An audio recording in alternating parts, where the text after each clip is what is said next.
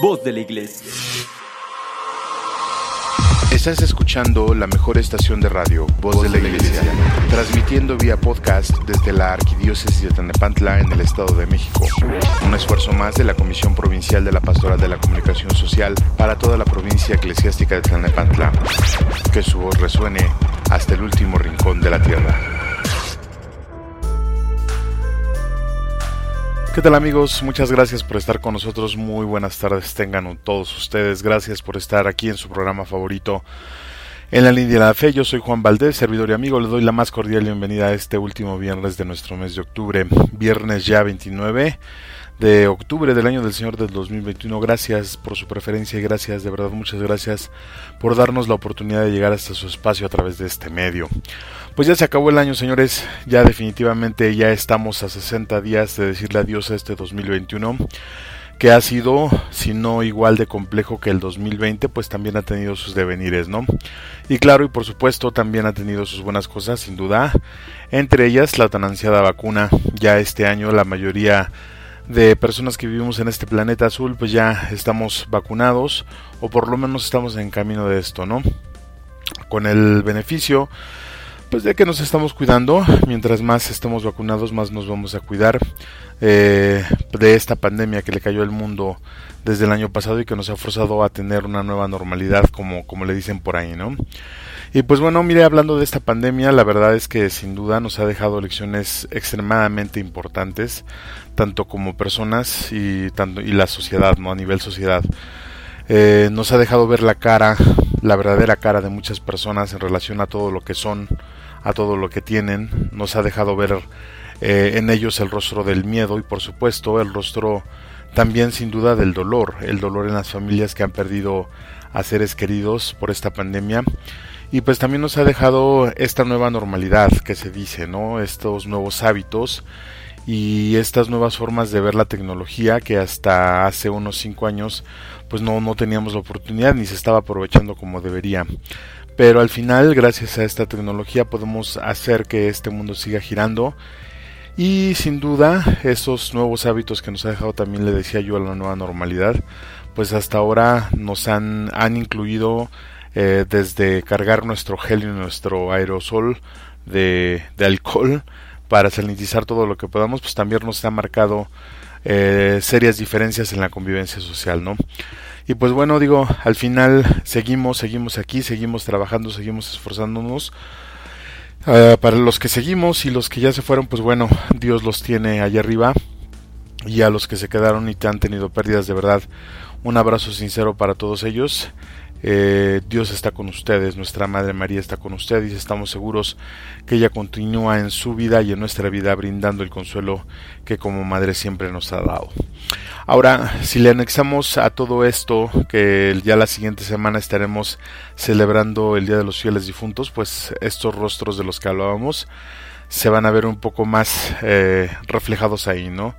Eh, ya quizá algunos con, con menos dolor, quizá con menos eh, llanto, quizá con menos, fuerza, con menos intensidad, pero aún así, pues e, es indudable que este año se van a, vivir escenas muy muy fuertes, ¿no? Afortunada o desafortunadamente los cementerios en algunos casos sí los van a abrir, en otros todavía no, bueno, no se tiene toda la noticia, pero se están abriendo paulatinamente. Yo les reitero y les recuerdo, por favor cuídese mucho si usted asiste, quiere ir a ver a sus, a sus familiares difuntos a los cementerios, cuídese mucho, sígase protegiendo, recuerde que todavía estamos en pandemia y aunque ya estamos en semáforo verde, pues las autoridades siguen insistiendo, ¿no? Siguen insistiendo en que nos cuidemos, en que protejamos a los nuestros, utilizando estos hábitos que ya le decía yo, desde el gel antibacterial, el cubreboca y todo lo demás, el distanciamiento físico, ¿para qué? Para que evitemos un rebrote, también ya vienen los tiempos de frío, entonces hay que tener mucho, pero mucho cuidado.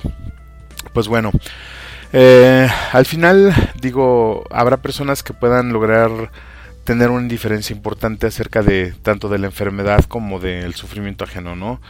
Eh, incluso de la muerte o de las pérdidas, pero pues déjeme repetirle lo que dice un autor que se llama Mark Manson en su libro El sutil arte de mandar todo lejos. Él dice que los indiferentes son sociópatas escondidos en una burbuja de miedo, ¿no? Eh, donde fingen que realmente no les importa nada. Y pues bueno, dentro de esto usted sabe que en esta línea, en la línea del programa que llevamos, tratamos de ser lo más realista que se pueda sin llegar al cinismo propiamente, pero sí tratamos de establecer y de decir las cosas por su nombre para que podamos entenderlas y entenderlas bien. Eh, por cierto, también en otros segmentos vamos a utilizar de, base el libro de Mark Manson, junto con otros, otros autores que por ahí estamos recopilando. Como le decía yo, y sin caer en el cinismo, pero tampoco en el romanticismo, hoy quiero platicar con usted un poco acerca de las pérdidas propiamente. No le voy a hablar acerca de la muerte, esto lo hicimos el año pasado y lo vamos a seguir haciendo en otros programas, porque sin duda el tema da para mucho, pero hoy particularmente quiero que platiquemos de las pérdidas en nuestra vida.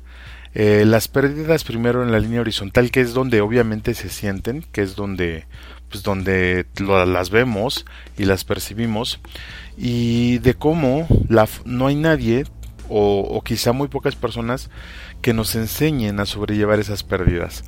Eh, eh, incluyendo pérdidas materiales pérdidas físicas pérdidas sociales y por supuesto pues pérdidas eh, familiares como la cuando se va un ser querido. Esto eh, en nuestra cultura, si bien es cierto que tenemos cierta tendencia a burlarnos de la muerte, pues realmente no sabemos muy bien cómo sobrellevar esa parte. Caemos en la resignación, que la trataremos más adelante, pero eh, no, no es lo óptimo, ¿no?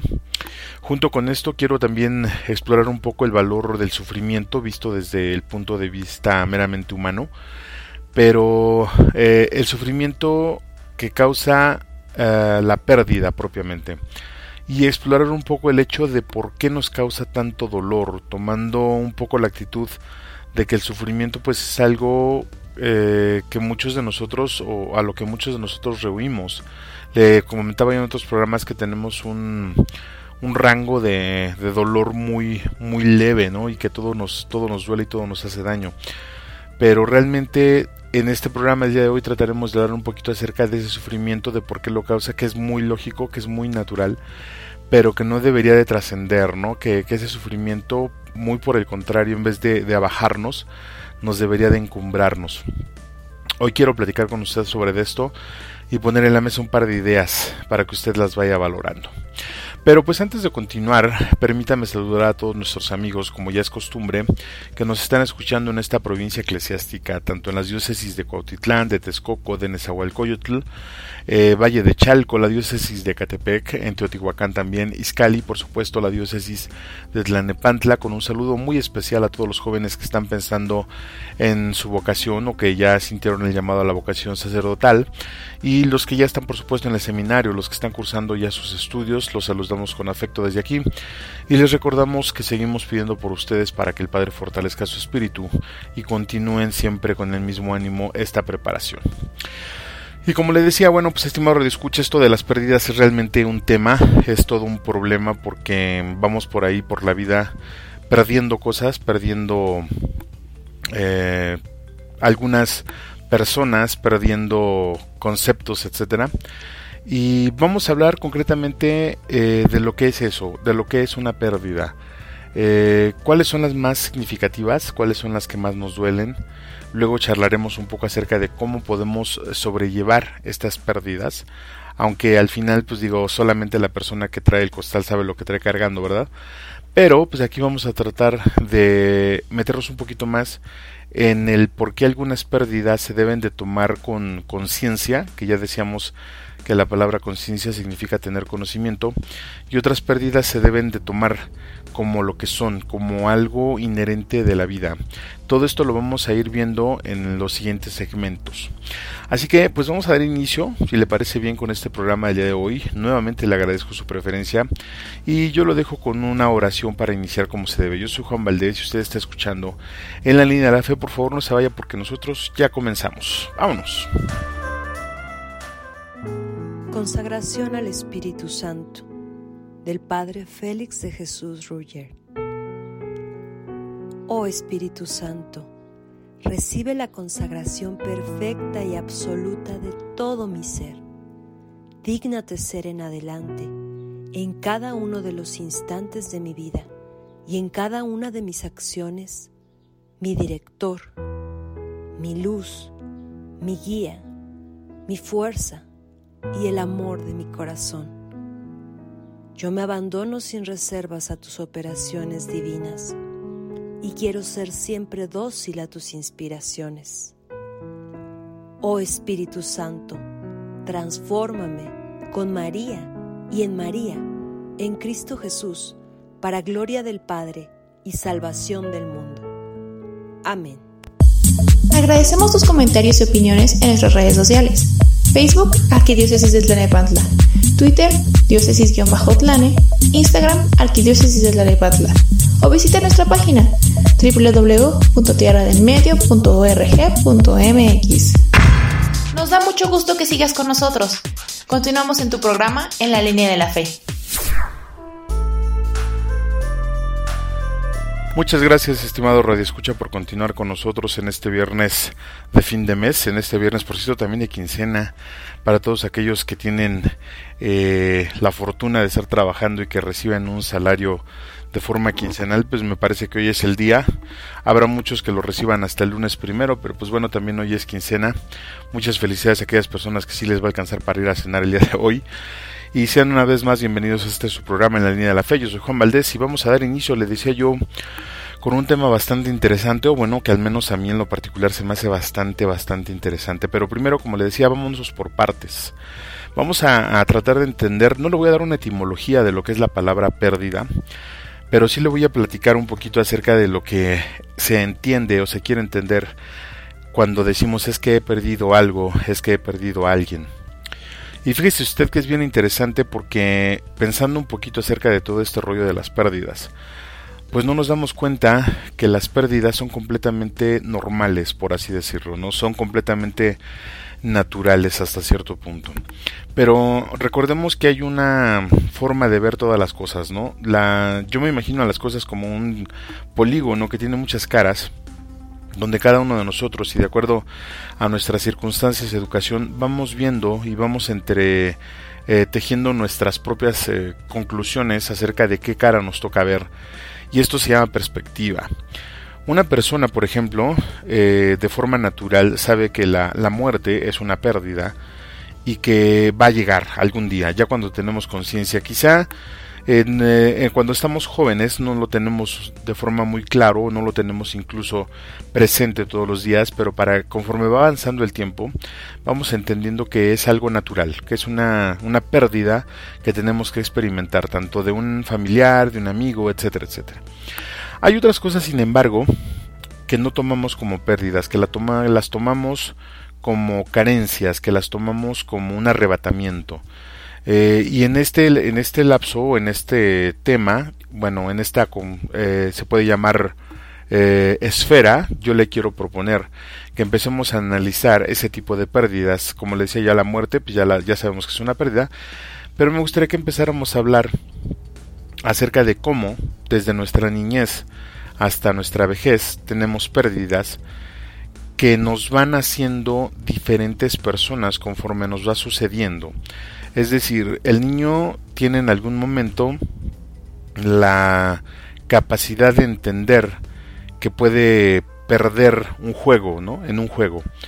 Pero, por ejemplo, no entiende o no acepta eh, cuando por descuido deja su muñeco o su juguete favorito en algún lado y se le extravía o se le pierde. Para él eso es una pérdida importante, ¿no? Es algo que ya perdió, es algo que le pertenecía y se lo han quitado sin darse cuenta y sin entender que propiamente esa pérdida es parte de. ¿Por qué? Porque a lo mejor es muy descuidado, porque a lo mejor es, es una persona que no alcanza a ver las cosas todavía de diferente, de, esa forma. Pero qué tal cuando usted pierde su teléfono, ¿no? Cuando en algún momento va en, en el transporte público y por un accidente el teléfono se le cae y usted no se da cuenta. Esa pérdida sí duele, esa pérdida es, eh, es diferente porque sabemos cuánto nos costó, porque sabemos que al final tendremos que adquirir otro y tendremos que hacer otro gasto. Y es una pérdida que la echamos al costal, ¿no? Que, nos sentamos en la teoría del aguante y que decimos, bueno, ni modo, ya pasó, ¿no? Pero ahí se queda, ahí se queda esa pérdida y en algún momento, junto con otras pérdidas que vamos a ir teniendo, porque estamos hablando quizá ahorita de las pérdidas materiales, se nos van a ir acumulando y vamos a tener el problema de que nos vamos a revelar a esas pérdidas.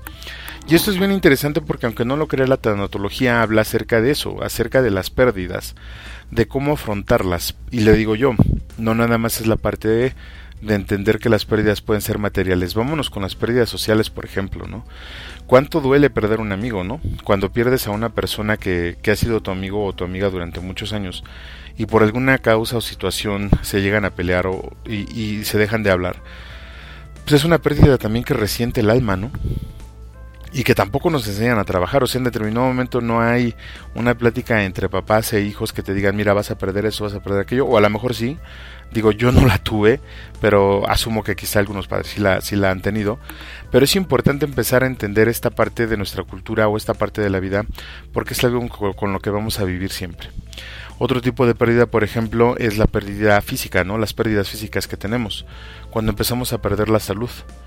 Eh, ya sea que tengamos, no sé, alguna, padezcamos alguna enfermedad crónica, ya sea que por la edad vayamos perdiendo poco a poco las capacidades físicas de nuestro cuerpo, todo eso, todo eso, esas pérdidas, esas cosas que se nos van quitando, ya sea por nuestro descuido, ya sea porque se nos arrebatan, ya sea por situaciones, todo eso, si nosotros no lo aplicamos, si nosotros no lo entendemos, no, no estoy diciendo aceptamos, no estoy diciendo eso, sino no lo entendemos, no vamos a lograr avanzar. Y hay muchas personas, por ejemplo, o habemos muchas personas, por ejemplo, que nos quedamos en la pérdida social, que nos quedamos en la pérdida física, que nos quedamos en la pérdida material y que no alcanzamos a entender que e, eso que pasó, ese evento de la pérdida, tenía que suceder, tenía que pasar, porque es algo inherente a la vida. Es decir, si nos ponemos a pensar un poquito, si nos ponemos a, a analizar cuántas cosas hemos perdido a lo largo de nuestra vida. Pero la pregunta más interesante sería, ¿cuánto de eso que hemos perdido hemos obtenido una lección de eso, por ejemplo? Le decía yo del teléfono celular. Al final, si yo, si ya perdí yo un teléfono que me costó X cantidad, el siguiente teléfono sí me va, a, me va a costar comprarlo, pero el siguiente teléfono, pues lo voy a tratar mejor, lo voy a cuidar más, o al menos así debería de ser deberíamos de aprender de nuestras pérdidas para saber, ¿no? Y, y Mark, precisamente Mark Manson define esta parte del sufrimiento de la pérdida como una enseñanza. Él dice que cuando nosotros no aprendemos de las pérdidas que tenemos eh, es porque no hemos madurado. Entonces le decía yo, cuando un niño, por ejemplo, pierde un juguete, pues para él es fácil acercarse con su padre o su madre y decirle, sabes que perdí el juguete, quiero otro nuevo. Pero ya cuando tenemos X años, ya no podemos llegar con mamá y decirle, mamá, perdí a mi esposa, o perdí a mi esposo, quiero otro o quiero otra, es, es muy complejo, ¿no? O con los amigos pasa lo mismo, digo, al final sí vamos teniendo más personas, vamos, va habiendo más personas en nuestra vida y todo, pero la pérdida sustancial de esa amistad es lo que nos va haciendo que nosotros eh, vayamos cambiando nuestra perspectiva de la vida muchas veces esta perspectiva va, va tornándose gris, se va tornando muy diferente, muy a veces hasta muy fea, cuando empezamos a experimentar un sinfín de pérdidas, ¿no? Eh, desde las pérdidas, le decía yo, las pérdidas familiares o las pérdidas materiales, sociales o de salud, porque eh, vamos buscando, vamos buscando por el por qué, vamos tratando de entender de mala forma por qué se nos han dado esas pérdidas, por qué hemos sufrido tanto por esas pérdidas. Si nosotros, insisto, nos sentamos, nos ponemos a analizar y de aquí hacia atrás vamos revisando cada una de esas pérdidas, quizá vamos, podemos empezar por las más significativas, nos vamos a dar cuenta que mucho, mucho de, de, de, ese causal o de esa causa de esa pérdida, pues no fuimos nosotros, nosotros tuvimos algo que ver o nosotros tuvimos una responsabilidad fuerte en esa pérdida, ¿no? Algunas otras, como le decía yo, por ejemplo, la pérdida social quizá dependa de la otra persona, si se entiende también, pero más de las veces nosotros perdemos esas cosas porque nosotros dejamos que así pase, dejamos que así suceda. Eh, no lo hacemos de forma consciente per se, pero sí, sí aportamos, sí hacemos algo para que se dé ese evento, para que se caiga esa pérdida. Ahora, al final le decía yo, mm, esto de las pérdidas es completamente natural, esto de las pérdidas es completamente normal, tenemos que aceptarlo, tenemos que asimilarlo, primero en ese orden, aceptarlo, asimilarlo, pero sobre todo tenemos que entenderlo. Y cuando hablo de entender, eh, me refiero a entender que en este mundo todo se pierde. Eh, le hablaba yo en algún momento de la entropía. La entropía es algo que le pasa a todas las cosas que sufren un proceso de decaimiento, ¿no? como la fruta, por ejemplo, la fruta sufre el proceso de irse, de ir madurando, madurando, madurando hasta que se va pudriendo y los agentes radicales son los que van haciendo que esa fruta definitivamente se eche a perder o se pudra. Eso es entropía y yo tengo la teoría de que todo, sin excepción todo, todo tiende a la entropía. A excepción de las cosas que nosotros hacemos que vayan teniendo esa trascendencia. Hay cosas que no podemos evitar perder, le decía yo como un familiar, un amigo. Hay cosas que sí podemos evitar perder y hay cosas que es necesario perder. Eso es bien interesante. ¿Por qué es necesario perder? Porque si no perdemos esas cosas, esas cosas van a ocupar un lugar que al rato no van a ser no van a poder ser reemplazadas por otras cosas quizá mejores, quizá peores, no lo sabemos. Lo importante no es la pérdida, estimado reescucha, lo importante es cuánto vamos a aprender de eso que tuvimos y que ahora ya no lo tenemos. Otra pérdida social bien interesante es cuando de repente nos va bien, tenemos una buena racha y de repente tenemos dinero, ¿no? Y nos empezamos a acostumbrar a una vida, nos empezamos a acostumbrar a ir a comer a un quizá un buen restaurante, nos acostumbramos a comer bien, a tomar buenas bebidas, a, comprarnos buena ropa, etcétera. Y de repente llega la, la, época de vacas flacas, ¿no? ¡Pum! Y todos nos vamos para abajo.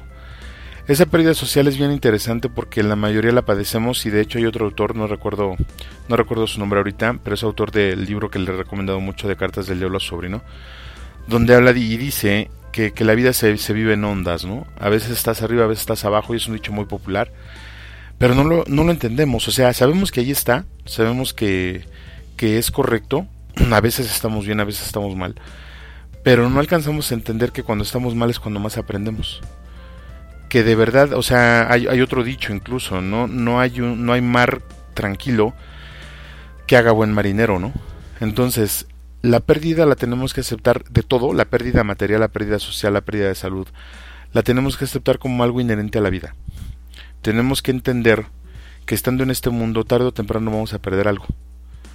Pero tenemos que entender que esa, esa pérdida nos va a dejar algo, nos va a enseñar algo y no nada más se nos está quitando, si así lo quiere ver, porque somos malos, ¿no? O porque no hemos hecho lo correcto. Ciertamente le decía yo, la, la parte de la responsabilidad en esa pérdida sí la tenemos, pero también es necesario que vayamos entendiendo que esas pérdidas las tenemos que tener en nuestro archivero, si así se le puede llamar, para poder echar mano de esa experiencia cuando llegue lo nuevo. Y hablando concretamente con un ejemplo de esto. Una vez un amigo que se divorció de su esposa me comentaba que ya andaba con otra persona y que se iba a volver a casar. Porque con esta persona que se iba a volver a casar se iba a encontrar eh, la felicidad. Le decía yo, bueno, ¿qué te dice que al final de cuentas no va a suceder lo mismo, no? Es que ella es diferente. Le digo, sí, totalmente. El problema eres tú, tú eres el mismo. No, es que yo ya he cambiado. Digo, no, la que cambió es ella. Cambió tu perspectiva, cambió tu visión, pero tú no has cambiado, tú sigues siendo el mismo. Porque sigues buscando en otra persona lo que a ti te hace falta. Entonces, llega el momento en que cuando tú tomas la decisión de hacerte responsable de la parte que te toca sobre las pérdidas sociales, por así decirlo, empezamos a aprender, empezamos a madurar. Y cuando llegan las pérdidas irremediables, las pérdidas que no podemos hacer nada, porque pasen, pero ya entendimos el concepto de que es algo natural, que es algo completamente normal. Yo no digo que no duela, yo simplemente estoy diciendo que cuando llegan ya no nos van a sorprender tanto. Nos vamos a dar nuestro tiempo para entender, para asimilar completamente esa pérdida y seguir adelante. Es, yo sé que es muy difícil, yo sé que es muy complejo, eh, pero pues digo, así como usted pues yo también he tenido pérdidas y de esas pérdidas es de donde saco la experiencia. Y esta experiencia es la que yo le platico hasta ahorita. Vamos a quedarnos entonces con una parte bien importante. La pérdida es algo inherente a la vida. Puede ser pérdida social, puede ser pérdida física, pérdida de salud, puede ser cualquier tipo de pérdida. Yo nada más le pido que la tome, que la entienda, no trate de entender por qué pasó, no, sobreval no, no sobreanalice la pérdida, simplemente entienda que fue algo que tenía que pasar, que esa pérdida le puede dejar a usted una gran enseñanza y que cuando llegue a darse la oportunidad de tener algo parecido a lo que usted perdió, le va a dar un valor diferente. Pero ya le dejo una enseñanza lo que usted acaba de perder. ¿Qué le parece si nos quedamos a pensar un poquito con eso? En lo que nos tomamos un capuchino o algo calientito porque ya está haciendo frío. Y enseguida regresamos, vamos a un brevísimo corte musical. No se vaya, yo soy Juan Valdés. Y aquí estamos platicando acerca de las pérdidas. Está usted en su programa En la línea de la fe. Ya regresamos. No te vayas, regresamos en unos momentos. Es escuchando En la línea de la fe. Quédate con nosotros. Ya regresamos. Nos da mucho gusto que sigas con nosotros. Continuamos en tu programa favorito, En la línea de la fe.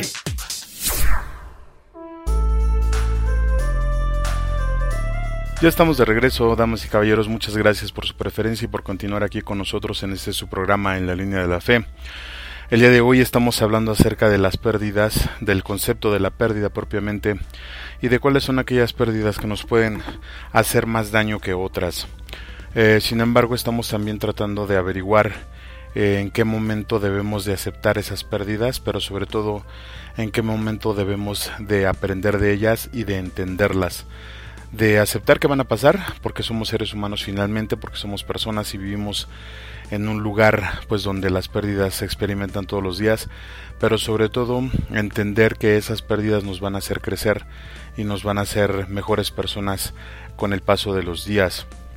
Aprovecho para mandar un saludo también a todos los jóvenes que siguen estudiando, bueno, que, que te están estudiando ya sea en línea o que están en las aulas. Cuídense mucho, por favor utilicen mucho los implementos de esta nueva normalidad y échenle muchas ganas. No les voy a salir con que ustedes son el futuro, pero ustedes son el futuro. Entonces, pónganse muy abusados, seguimos pidiendo por ustedes también. Pues vamos a continuar en esta en este segmento, estimado Radio Escucha.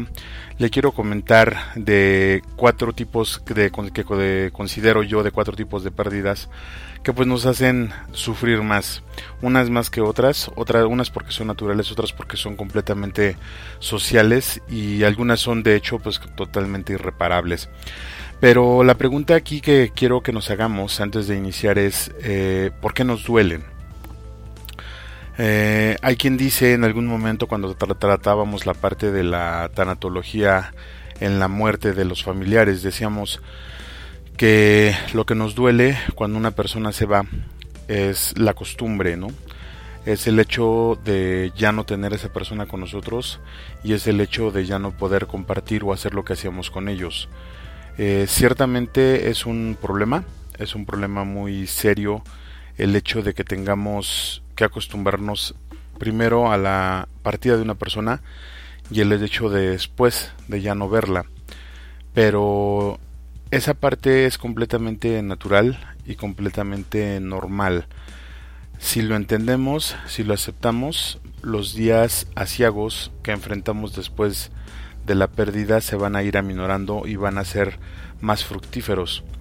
Sin embargo, sí es importante que si no logramos superar ese duelo de alguna manera en algún tiempo y de alguna manera sano y en algún tiempo sano, pues hay que recurrir a un profesionista, a un profesional, perdón, de la salud. Ahora el punto que le comentaba es que eh, ciertamente puede ser la costumbre, las pérdidas nos duelen por la costumbre y también nos duelen por los beneficios, los beneficios que tenemos al estar con esa persona, eh, las cosas que esa persona nos vaya dejando. Y sin embargo tenemos que ser conscientes de que en algunas ocasiones, y referente propiamente a la muerte, como una de las pérdidas que más nos duele, Queremos que esa persona siga con nosotros, ya le decía yo, tanto por la costumbre y por los beneficios que tenemos. Y aunque se oiga muy, pero muy egoísta, pues es una realidad. Hay veces que la mayoría, o bueno, la mayoría de nosotros utilizamos a las personas, digo, sé que no es el término, pero para irlo entendiendo un poco más, y de las personas obtenemos cosas así como los otros obtienen cosas de nosotros pues nosotros obtenemos, hay un intercambio, ¿no? Hay un intercambio de cosas ahí cuando esa persona ya no está con nosotros, siempre, siempre es el, es el dolor de ya no tener esa transaccionabilidad, si usted le quiere llamar. Entonces, esta es una de las pérdidas que más nos afectan, que más nos van a pegar. Obviamente, por, por ser parte natural, esta pérdida es totalmente irreversible y con un buen, yo creo que con un buen tratamiento y con buena información acerca de esto podemos irla superando, aprender qué es lo que nos, nos deja y continuar, continuar con lo que sigue porque pues la vida no se detiene. Cuando falleció mi papá y hice yo esta expresión, no le decía que chistoso, el mundo no se detuvo, ¿no? Entonces nos da eso nos da cuenta también de lo que somos. Digo, la muerte siempre es símbolo de humildad, porque el rico y el pobre los dos a lo llevan. Hice un verso y sin esfuerzo y nos vamos con la tercera. Una de las pérdidas yo creo que más interesantes que podemos analizar sin duda es la pérdida de la salud. Eh, la pérdida física, de las capacidades físicas, la pérdida de la salud es yo creo que uno de los temas más recurrentes en las terapias de los psicólogos porque no aceptamos que nuestro cuerpo va perdiendo capacidades, ¿no? No aceptamos que nuestro cuerpo se va degenerando, eh, va camino a la entropía como ya le comentaba, no aceptamos que nuestro cuerpo padece también y el espíritu siempre va a estar dispuesto, dice un dicho por ahí, ¿no? Pero la carne se va haciendo débil. Yo creo que superar la pérdida de la salud a cualquier edad eh, siempre, siempre tiene que ser parte de una personalidad muy fuerte. La mayoría de personas eh, cuando tenemos, cuando estamos enfermos, siempre sufrimos dos enfermedades, la enfermedad patológica y la enfermedad psicológica. La enfermedad psicológica es cuando nos dejamos caer, cuando nos abatimos, cuando pensamos que estamos derrotados. Esto por el simple hecho de ya no poder hacer cosas, ¿no? Cuando vamos con el doctor y el doctor nos empieza a hacer una lista de prohibiciones increíblemente largas que de haber sabido no se convertirán en prohibiciones, pero pues nunca nunca lo aprendimos, ¿no? Entonces cuando nos empiezan a quitar las cosas, por ejemplo para los diabéticos que les quitan eh, las grasas, el azúcar y todo aquello que produce ciertos placeres, o al menos eso pensamos, siempre es un shock emocional bastante fuerte. Y empezamos a sentirnos menos, empezamos también a dejar que nuestra mente vaya hacia la entropía. Y digo que aquella persona que, que suele resolver esto o que puede resolver esta parte y salir avante con su enfermedad es una persona bastante fuerte porque se necesita mucha autodeterminación, se necesita mucha mucho conocimiento, mucho autoconocimiento para poder salir adelante de esta pérdida y e increíblemente la tanatología también la toma en cuenta, ¿no? El sufrimiento de una enfermedad siempre debe de llevar un con un duelo, siempre debe de llevar sus etapas para poder entenderla, para poder aceptarla, para poder vivir con ella y después, si es el caso, superarla. Eh, dentro de la fe, podemos decir que la enfermedad también es un camino, recordemos que es un camino para la santidad, es un camino donde podemos ir purgando nuestras, nuestras penas, nuestros pecados, si así lo queremos ver dentro del sufrimiento, y la enfermedad también, también nos ayuda a entender más a las otras personas, porque al final entendemos que nosotros somos débiles, y así como somos débiles, todos los demás lo son. Dentro de esto mismo, lo que nos cuesta también, esta pérdida a veces es irreparable, perdón, a veces es eh, ya no se puede hacer gran cosa, simplemente se tiene que aprender a vivir. Y lo que le comentaba en programas pasados, ¿no? Aprender y desaprender. Tenemos que aprender a vivir con la enfermedad y tenemos que desaprender a vivir sin la enfermedad. Cuando nosotros éramos jóvenes o cuando éramos, estábamos sanos, pues tenemos un estilo de vida que se tiene que terminar y esa enfermedad marca el inicio. Pero como le mencionaba yo, hasta cierto punto es necesario. Recuerde que vamos evolucionando y hay que empezar a aceptar que hay cosas que ya no podemos hacer. Claro, a diferentes edades, ¿no? Digo, un, una persona que tiene 30 años a lo mejor puede hacer piruetas todavía en el aire, no como las hacía hace cuando tenía 15, pero su cuerpo le va exigiendo cada vez eh, más cuidado porque pues ya los huesos no son iguales, ya la elasticidad se va perdiendo a menos que se la pase practicando y sea un deportista profesional, ¿no? Como los futbolistas que llegan a sus casi 40 años jugando fútbol todavía. Otra de las pérdidas más importantes que yo considero que, que van minando nuestra pues nuestra naturaleza de alguna manera son las pérdidas sociales, ¿no? Las pérdidas eh, que tenemos con nuestras amistades, las pérdidas que tenemos en nuestras relaciones interpersonales, siempre, siempre van a ser un, importante factor que van a determinar nuestros estados de ánimo, pero sobre todo como son pérdidas propiamente emocionales, nos van a determinar, van a determinar nuestras decisiones y van a determinar cómo vamos a ver la vida.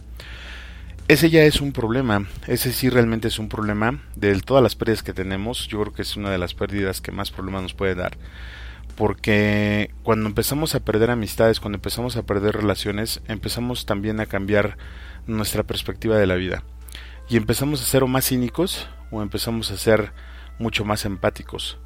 Eh, pero el problema es que se va degradando a tal punto que llegamos a ser tan cínicos que ya no nos importa nada absolutamente, aunque sea de nuestra familia. Y llegamos a ser, a ser tan empáticos que nos ponemos de tapete con cualquier persona. Entonces, este, este tipo de pérdidas, que son las más complejas, hay que entender y hay que aceptar por qué, por qué se dieron, por qué era necesario que se dieran y sobre todo qué lección nos han dejado. Eso sí, tenemos que empezar a, practicarlo, tenemos que empezar a verlo y le decía yo en un principio, aceptar la responsabilidad que tenemos por cada una de estas pérdidas que nosotros vamos, eh, vamos llevando en nuestra vida. Eh, más adelante le voy a explicar un poco acerca de cómo poder sobrellevar todo esto, pero lo importante es reconocerla, reconocer esas pérdidas. Digo, al final eh, sabemos que cada pérdida puede traer algo bueno, pero también sabemos que es un golpe muy fuerte para cada uno de nosotros y cuando empezamos a trabajar en ese autoentendimiento en esa forma diferente de vernos, es cuando empezamos a ver que las pérdidas realmente son parte de la vida. Finalmente, la pérdida que le quiero comentar también, que también por desgracia causa muchísimo trauma, es la parte de la pérdida material, ¿no? Ha de decir usted, me atrevo a, pensar, eh, que lo material va y viene, ¿no? Eh, que no se sufre por eso, pero claro que se sufre por eso. Le decía yo que en algún momento cuando, cuando nosotros perdemos un estatus social, cuando nosotros perdemos un trabajo, cuando nosotros perdemos eh, un, un, ingreso, siempre, siempre es un shock también porque de alguna manera el dinero nos va a ayudar a hacer o a tener un estilo de vida diferente, un mejor estilo de vida, si así lo queremos ver. Eh, Obviamente, mientras más grandes estemos, mientras menos preparación tengamos, mientras menos habilidosos seamos, pues las pérdidas monetarias o las pérdidas materiales se van a ir dando más. Eh, ahora que pasamos, que vimos las tragedias, por ejemplo en Ecatepec, de, de las tormentas, eh, cuánta gente perdió sus pertenencias, cuánta gente perdió su casa, su casa, etcétera, etcétera. Siempre es un shock emocional bastante fuerte porque las pertenencias para nosotros eh, significan logros, para nosotros significan eh, metas. inconscientemente, no le estoy diciendo que, que hay personas que se ponen como logro en toda su vida comprar su refrigerador, pero conforme nos vamos haciendo de las cosas son pequeños cumplimientos, como dice Enrique Rojas, que vamos teniendo y que nos van dando a nosotros mismos una pauta para seguir adelante. La pérdida de esas cosas materiales siempre es un shock, un shock bastante fuerte que redunda pues también en lo emocional. Ahora, esas pérdidas también son irreparables, ¿no? Al final de cuentas, no es porque no te puedas comprar el microondas o no es porque no te puedas comprar la estufa. El problema es que el hecho de por qué pasó, ¿Y por qué pasó? Pues porque vino una tormenta y se llevó toda tu casa, ¿no? Entonces, el aprendizaje, como en, todas las, partes de las pérdidas, siempre va a ser eh, el vivir ligero, siempre va a ser el, el entender que estamos de paso en el mundo y, eh, y no apegarnos a las cosas. En otros programas trataremos un poquito más acerca de esto, porque eh, una de, la, lo más chistoso es que todas las pérdidas dejan, dejan secuelas, pero la que más secuelas deja son las pérdidas sociales, sociales y emocionales y las pérdidas materiales. Eh, la pérdida de la salud, como quiera, en algún momento se llega a aceptar y, pues sí maldecimos y pateamos y gritamos, pero se acepta, pero las otras pérdidas no, no nos hacen más daño todavía. Por ahí viene la parte del apego, en la parte de las pérdidas materiales, en la parte del apego en las pérdidas sociales y de amistades y relaciones también. Por ahí viene la parte de entender que le estamos dando más peso a otras cosas y no a lo que realmente debería de tenerlo. Como le comento, vamos a tener más programas acerca de esto. En algún momento vamos a hablar del apego y de cómo dejando de practicarlo puede ser una buena solución para las crisis que llegamos a tener en algún momento de nuestra vida. Esta parte, todo esto que le estoy comentando, estimado y escucha, pues son pérdidas que nosotros vamos experimentando a través del tiempo y que nadie nos enseña a manejar. Una de, los, de las formas o de los medios para aprender a manejar este tipo de pérdidas es precisamente eso. Es entender que cada una de estas pérdidas que yo le he mencionado como la muerte, la pérdida de la salud, las pérdidas sociales o emocionales y las pérdidas materiales siempre van a ser externas. siempre van a ser algo fuera de nosotros. Que se entiende el dolor, que se entiende, que se debe de entender y se debe de aceptar, sí, pero siempre van a estar fuera de nosotros, siempre van a ser eh, algo que nosotros no volvemos a recuperar quizá, pero que podemos aprender de ello y podamos eh, llevar en nuestra vida como, como esas cicatrices que evidentemente son símbolo de que estamos caminando, esas abolladuras que tiene el automóvil en el que hemos montado. Lo importante aquí, considero, es entender, aceptar, pero sobre todo aplicar. Aplicar el entendimiento que nos deja cada una de estas pérdidas y aceptar que nos duelen más por lo que nosotros tenemos de ellas que por lo que ellas puedan tener de nosotros, porque nosotros no sabemos exactamente eh, cómo va a quedar la otra persona en el caso de una pérdida emocional, por ejemplo. Nos, a nosotros nos duele lo que nos está pasando a nosotros, lo que nosotros teníamos con esa persona. Entonces, recordemos también que por ahí, por ahí puede haber un poco de egoísmo, por ahí puede haber un poco de, eh, empatía, si usted lo quiere ver así, pero más tirado al utilitarismo. Hay que pensar muy bien esa parte, eh, hay que reflexionar sobre eso y entender que no nos debemos de apegar a nada, que no nos debemos de apegar a nadie. Se oye muy eh, triste, si usted quiere, hasta solitario y doloroso, pero es una realidad. Solos venimos y solos nos vamos. ¿Qué le parece si lo vamos pensando? Más adelante, ya en el segmento que sigue, lo vamos a platicar más a fondo toda esta parte, pero por el momento lo invito a que reflexionemos en esto.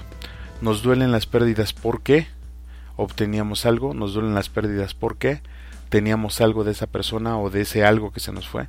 Nos duelen las pérdidas porque siempre vamos a encontrar la respuesta adentro. No se vaya, yo soy Juan Valdés, usted está escuchando en la línea de la fe, ya regresamos. Nos da mucho gusto que sigas con nosotros. Continuamos en tu programa favorito, En la línea de la fe. Agradecemos tus comentarios y opiniones en nuestras redes sociales. Facebook, Arquidiócesis de Tlanepantla. Twitter, diócesis-tlane. Instagram, Arquidiócesis de Tlanepantla. O visita nuestra página www.tierradelmedio.org.mx. Nos da mucho gusto que sigas con nosotros. Continuamos en tu programa favorito, En la línea de la fe.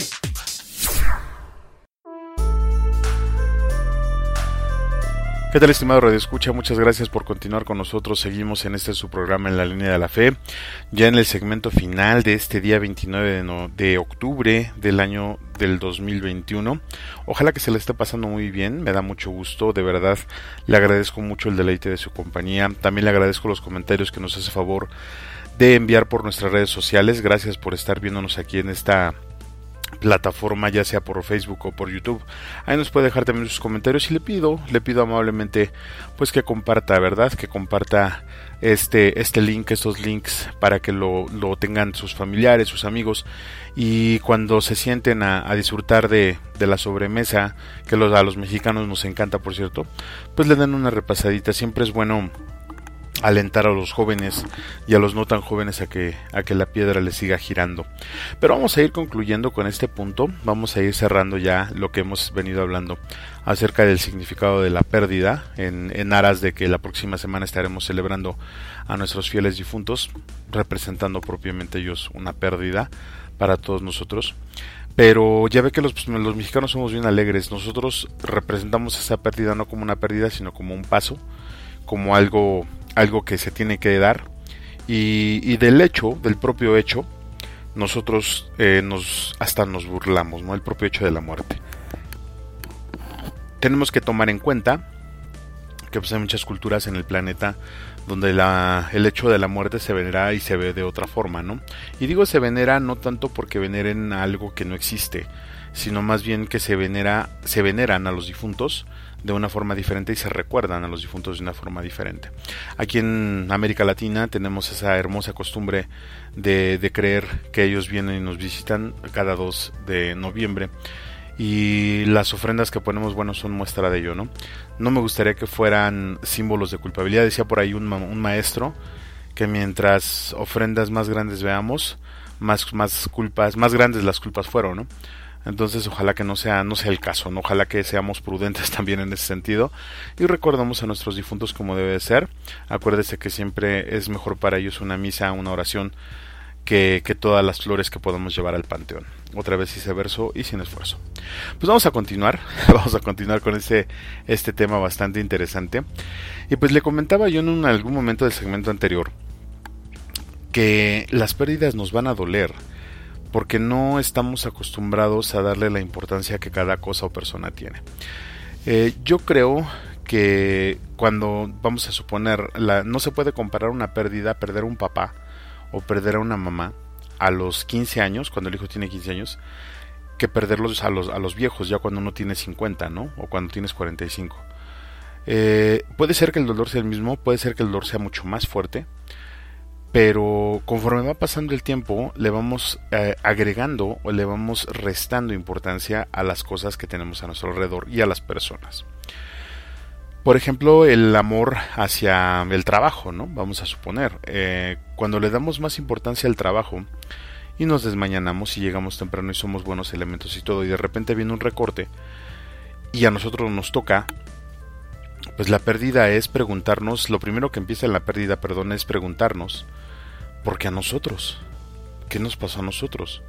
Si nosotros dábamos todo, si nosotros llegábamos temprano, si nosotros hacíamos esto, pues bueno, eso es que no entendemos que en todas las empresas, en todos los trabajos siempre va a haber una rotación importante y que algún día nos puede tocar a nosotros. Sí, ciertamente hay factores humanos, factores atrás también de políticas empresariales que, dictan quién se va y quién no, pero pues digo, eh, estamos en la casa del jabonero, decíamos en, el, programa pasado, y en algún momento nos va a tocar a nosotros. Entonces, mientras no entendamos esa parte, es como tampoco entender la muerte, ¿no? Nosotros cuando nacemos en una patita, si alcanzamos a, fijarnos por ahí, no, no lo hagan, no lo traemos, pero figurativamente hablando, traemos el día, eh, la fecha de caducidad, ¿no?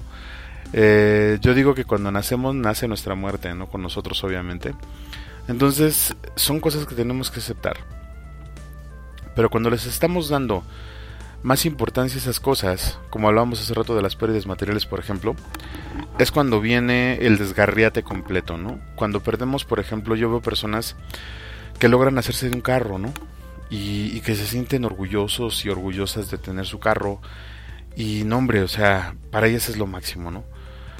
Llega un momento en que le pegan al carro o, o lo chocan, ya sea por imprudencia o por accidente o por lo que usted y se quieren morir. Sienten, sienten que, le, que les, les quitaron un brazo. Yo creo que estarían más felices que les hubieran quitado el brazo a que le pegaran al carro, ¿no? Le están dando demasiada importancia a ese tipo de cosas. Vemos otros casos, por ejemplo, las casas, ¿no? La casa. Eh, decía un profesor que teníamos que alimentar nosotros teníamos que tener tres este, construcciones, teníamos que tener tres casas, ¿no? La casa de aquí, la casa de allá y la casa de más allá. Entonces, cuando nosotros empezamos a, ver en nuestro que nuestro patrimonio se ve afectado, empieza a salir eh, el apego el apego de las cosas, el apego que tenemos nosotros a las cosas. Lo vimos en la pandemia, por ejemplo. Le decía yo al principio del programa que me, tocó ver eh, personas que antes de la pandemia eran bien ecuánimes, ¿no? Así completamente lúcidos. Y de repente llega la pandemia y vio que esa ecuanimidad y esa lucidez pues valió para dos cosas. Porque su cara era de miedo completo hacia lo que podía o no podía pasar. Digo, no estoy negando la gravedad del hecho. Hay mucha gente que falleció. Pero creo que cuando caemos, con lo yo le decía en, la temporada pasada, cuando caemos en los excesos, incluso del miedo, cuando ya se convierte en pánico y nos convertimos en, en personas dogmáticas y cuadradas, pues no, ya no servimos, ya no hacemos ya no hacemos lo que nos corresponde hacer. Entonces, dejamos ver cuando tenemos esa pérdida. Por ejemplo, en la pandemia nos quitaron la libertad, nos, nos dieron muchísimas restricciones. Entonces, no entendemos que es parte de la vida y esa restricción no la aceptamos. Digo, yo, yo junto con usted y junto con millones de personas nos encerramos durante quién sabe cuántos meses con el único propósito de no contagiarnos y de no abarrotar los hospitales. Pero si no supimos llevar esa, ese encierro, que al final de cuentas debe haber sido algo bueno, eh, ahorita estaríamos o, vamos a estar completamente traumados. Digo, gracias a Dios a la economía sí le pegó, pero no le pegó como, como esperaba, ¿no? El, el, mundo se está levantando de la pandemia. Yo sé que hay muchas personas que perdieron el trabajo. Yo sé que hay muchas personas que padecieron muy fuerte la pandemia. Pero sobrevivieron. Entonces, si se toma el aprendizaje del dolor que pasaron, se van a levantar mucho, pero mucho más fuertes. Ahora, esto de, tratar de sobrellevar las pérdidas es bien complejo porque va de persona en persona no la, la, recomendación no cabe, la misma recomendación no cabe para dos personas diferentes, obvio. Entonces tenemos que tener mucho cuidado, eh, primero para recomendar algo y luego para aplicarlo, ¿no? Pero nosotros mismos sí podemos, porque sabemos, nos conocemos finalmente, nosotros sí sabemos qué es lo que nos podemos recomendar y qué es lo que podemos hacer. Hay muchos escritores que nos recomiendan hacer algunos pasos, que nos recomiendan llevar algunas, algunas cosas a la, práctica. Entre ellos, como ya le comentaba, Elizabeth Kubler-Ross, que es la, la, mamá de la tanatología a nivel mundial, pues tiene, ella tiene sus, sus niveles de duelo, ¿no? Pero hay otros psicólogos eh, o psicoterapeutas o psiquiatras que también han sacado muchas obras y que en algún momento también vamos a hablar de eso, porque recuerde pues, que estamos viendo a la persona en toda su extensión y, recomiendan algunas cosas, ¿no? Dentro de estos, de estos eh, psicólogos, mm, que son eh, esta parte de alguna manera es más comercial porque es lo que más se ve. Eh, uno de ellos es Jorge, Jorge Bucay, que nos recomienda, ¿no? Cómo, cómo sobrellevar un duelo. Pero antes de, de, que yo le pase estos brevísimos consejos, que son más de 20, no, que son 20, pues hay que entender que todas las pérdidas todas las pérdidas de las que ya hablamos hace rato, la pérdida social, la pérdida material, etcétera, etcétera, deben de llevar un duelo. ¿Y qué significa el duelo? El duelo es un tiempo que nos vamos a dar para asimilar, aceptar y entender lo que pasamos, entender lo que vivimos. Ya sea una pérdida material, sea una pérdida relacional o social, sea la pérdida de un familiar, nos vamos a dar el tiempo para poder entender que, se que así tenía que ser. Como le digo, va a haber cosas irreparables, e incluso en las sociales. Eh, podemos, si usted quiere recuperar la amistad de un amigo, pero la confianza jamás la vamos a recuperar. Hay cosas que ya no se pueden reparar. Entonces tenemos que darnos ese tiempo, tenemos que darnos ese momento, ese permiso incluso, para nosotros mismos y poder aceptar toda esa parte. Y eso es lo que no hacemos. Lo que no hacemos es definir nuestro duelo en la pérdida, que es parte del sobrellevarla. Cuando nosotros nos sentamos y nos ponemos a pensar un poco, no digo que, que nos dejemos llevar, pero nos ponemos a pensar un poco acerca de eso y a reflexionar acerca de lo que nos dejó. Vamos a descubrir cosas bien interesantes y vamos a descubrir que la pérdida, como, como toda, toda semilla que muere, siempre va a dejar una flor, siempre va a dejar un fruto. Entonces, Bukai nos hace unas recomendaciones, pero yo quiero recomendarle también que entendamos esta parte del duelo. El duelo es el tiempo que nos vamos a dar para entender, aceptar y asimilar lo que nos pasó, en cualquier tipo de pérdida. Pero ese duelo tiene un tiempo. Sí, insisto, es un tiempo diferente en cada persona. Pero vamos a decir que el rango por ahí he hablado en algún momento con una psicóloga, me decía que el rango es de dos años para superar una pérdida, y estamos hablando de una pérdida muy fuerte. Cuando hay pérdidas que no hemos superado y tenemos 10 años con ellas, aguas, porque entonces ya necesitamos no solo ayuda profesional, sino ya necesitamos empezar a ver qué es lo que nos está pegando y dónde nos está pegando. Porque acuérdese usted que le comentaba yo que siempre las debilidades de nosotros es donde se van a donde van a nacer las peores emociones, en nuestras debilidades. Entonces hay que trabajar en esas fortalezas y hay que revisar por qué tenemos todavía esa pérdida y qué es lo que nos impide superarla. Eh, Mark este, Mason también afirma acerca de, Manson, perdón, Mark Manson afirma que cuando tenemos nosotros un sufrimiento, cuando tenemos un problema, es una seña, es una señal que nuestro cuerpo está enviando para decir que tenemos problemas que no hemos resuelto se oye bastante lógico. Yo lo voy a dejar, mejor dicho, lo voy a compartir, le voy a compartir unos consejos que Jorge Bucay nos hace favor de dejarnos. Y después le voy a decir por qué tenemos o dónde tenemos que aplicarlos y en qué casos. Él dice que hay que permitir estarse, estar de duelo, es decir, darse permiso para sentirse mal.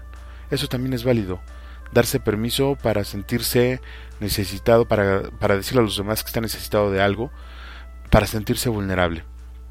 Después abrir el corazón al dolor, expresar las emociones que surjan, no hay que reprimirlas.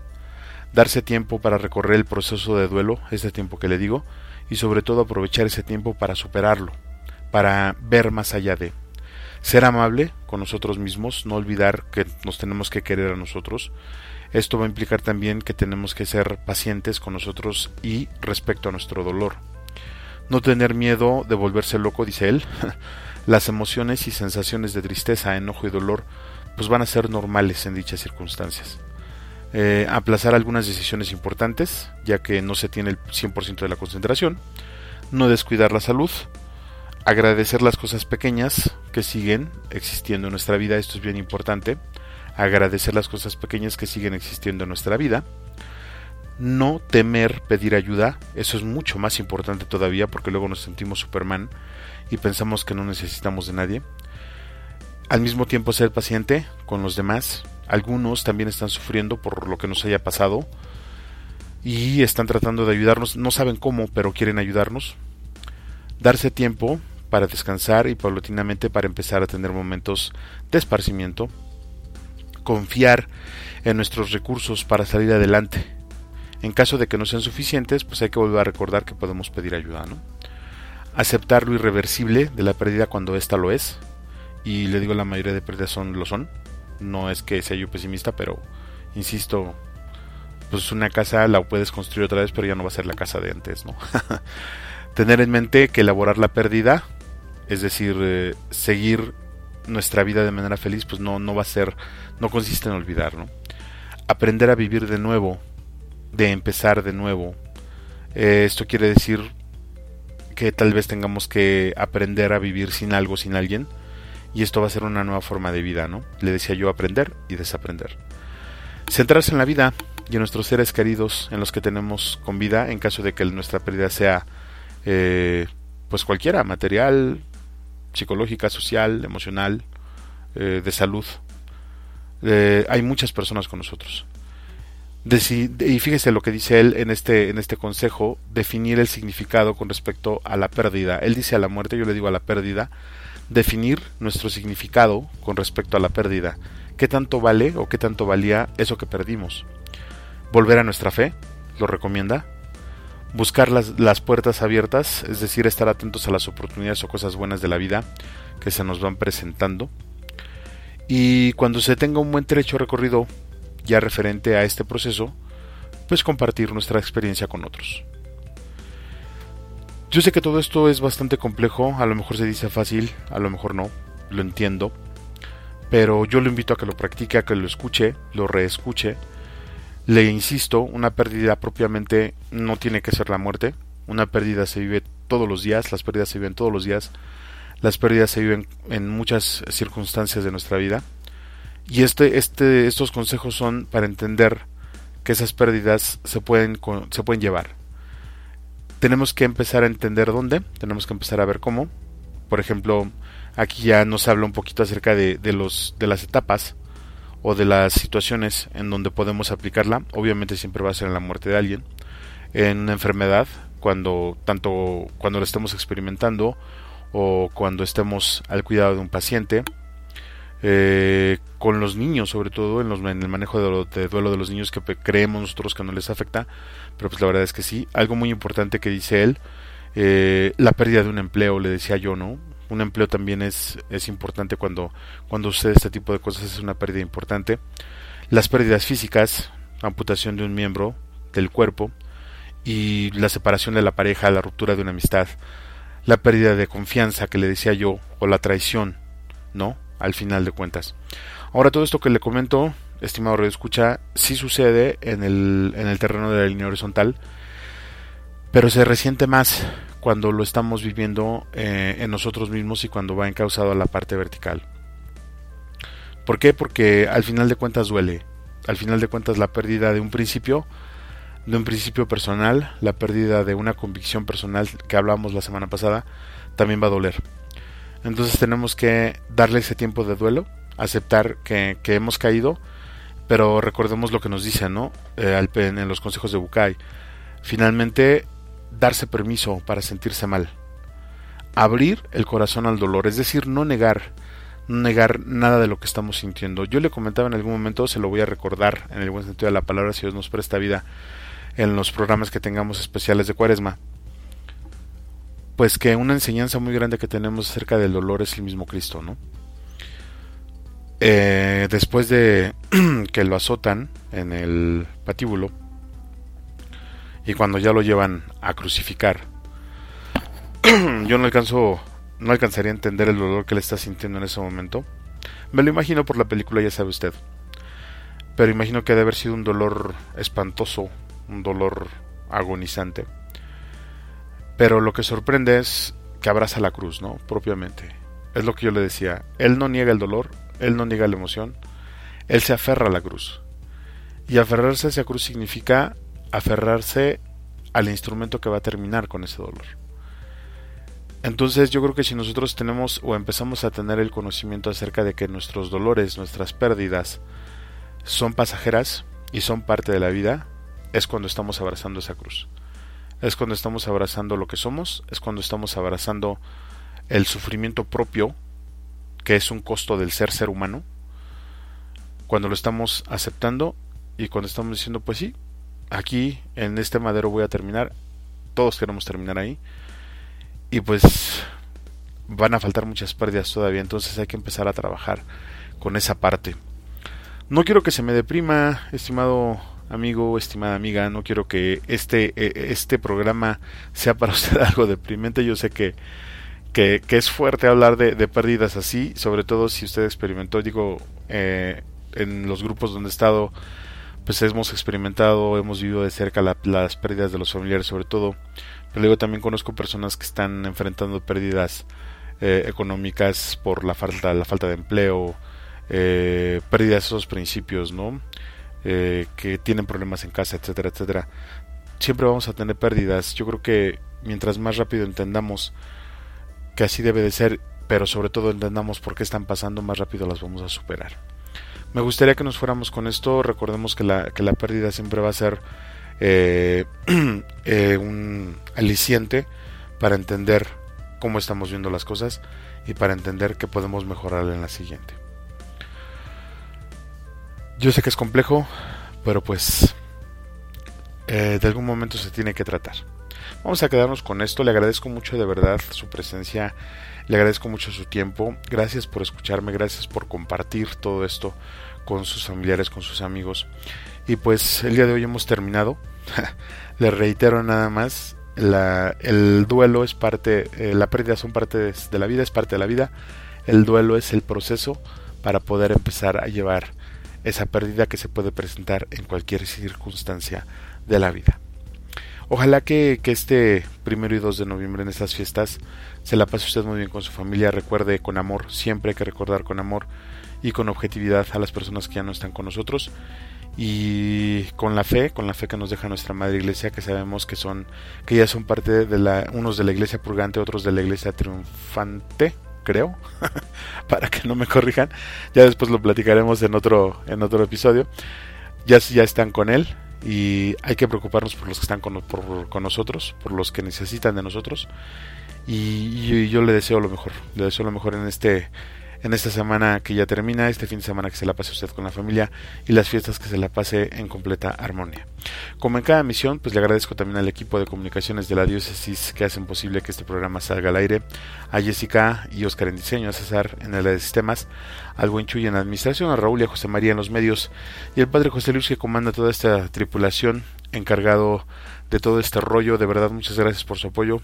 Junto con ello también a nuestras voces en off, Gustavo Pérez, Lupita Martínez, Ara Camacho, a nuestro equipo editorial, al profesor Herrera, a Daniela Reséndiz, al Ministerio de Música de la zona por la contribución musical, a nuestro editor de medio tiempo Víctor Genarito Valdés y a todas las personas que hacen posible que este programa esté al aire de verdad. Muchas, pero muchas gracias. Yo soy Juan Valdés y le agradezco el deleite de su compañía. Gracias por todo y que tenga usted un excelente, pero de verdad, de verdad, un excelente fin de semana. Nos vemos el siguiente viernes que también va a estar bastante, bastante bueno. Pásesela muy bien. Hasta la próxima.